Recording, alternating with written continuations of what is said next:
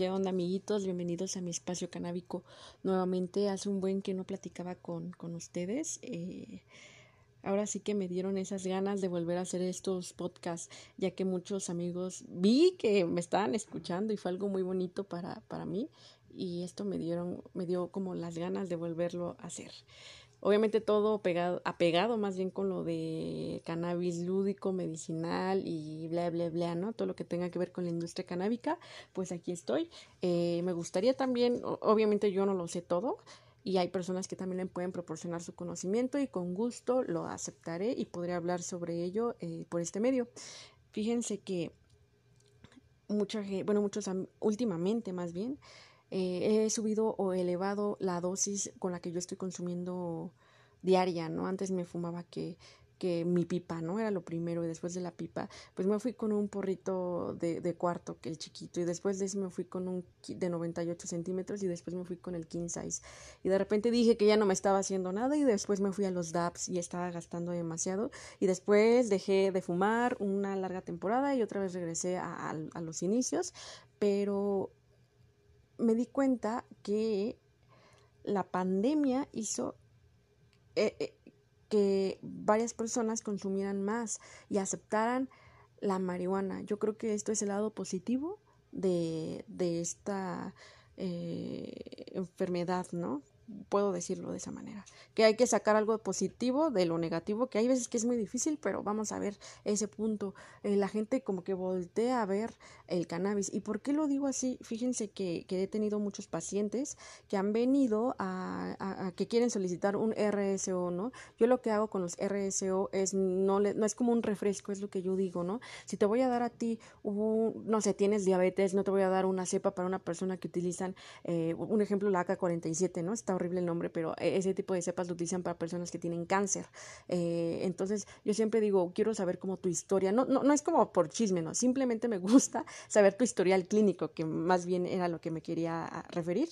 ¿Y qué pasa? Empecé a notar que muchas personas con enfermedades psiquiátricas eran los que me estaban buscando y ya de repente les, les dije que por qué, ¿no? O sea, entre, entre la plática me comentaban que en el Seguro Social ya no están aceptando o ya no están dando como tanto medicamento para estas personas que por lo del COVID y todo eso. Entonces, la verdad no sé si sea verdad o mentira, pero me lo han dicho muchos.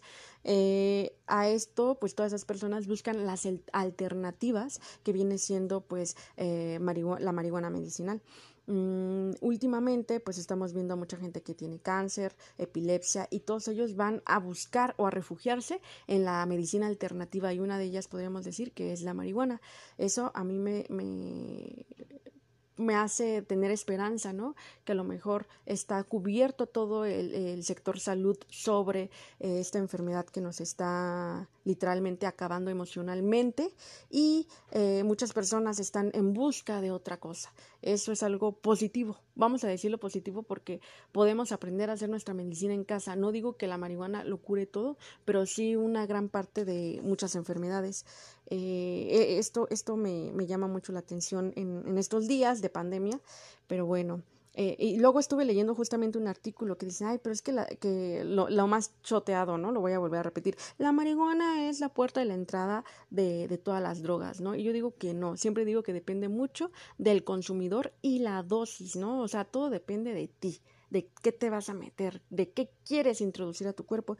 Y, y estaba viendo también un artículo de, de la del uso de los medicamentos y el, gasto sanitario y vi algo así cortito que hasta lo apunté que dice eso que les digo, ¿no? De la puerta de la entrada de las drogas la marihuana y me encantó tanto esto que es como un referente a cuando me digan eso yo voy a responder que pues han, se han publicado más estudios que van en dirección contraria a la marihuana. ¿Qué quiere decir? Que muchos pacientes con enfermedades crónicas, perdón, sustituyen o reducen los fármacos de que les dan los médicos, principalmente analgésicos, ansiolíticos y antidepresivos, y buscan la marihuana. Entonces, en vez de, hay gente que hace lo contrario, ya está consumiendo drogas y mejor abre la puerta de la marihuana para salirse de ello, ¿ok? Entonces lo podemos ver de esa manera.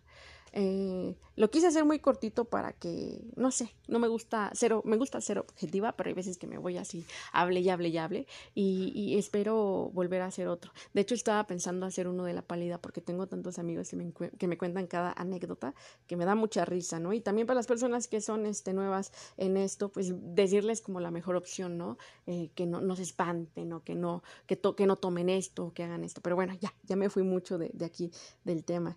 Pero pues estoy muy contenta volver a hacer mis podcasts y los quiero mucho a todos. Bye.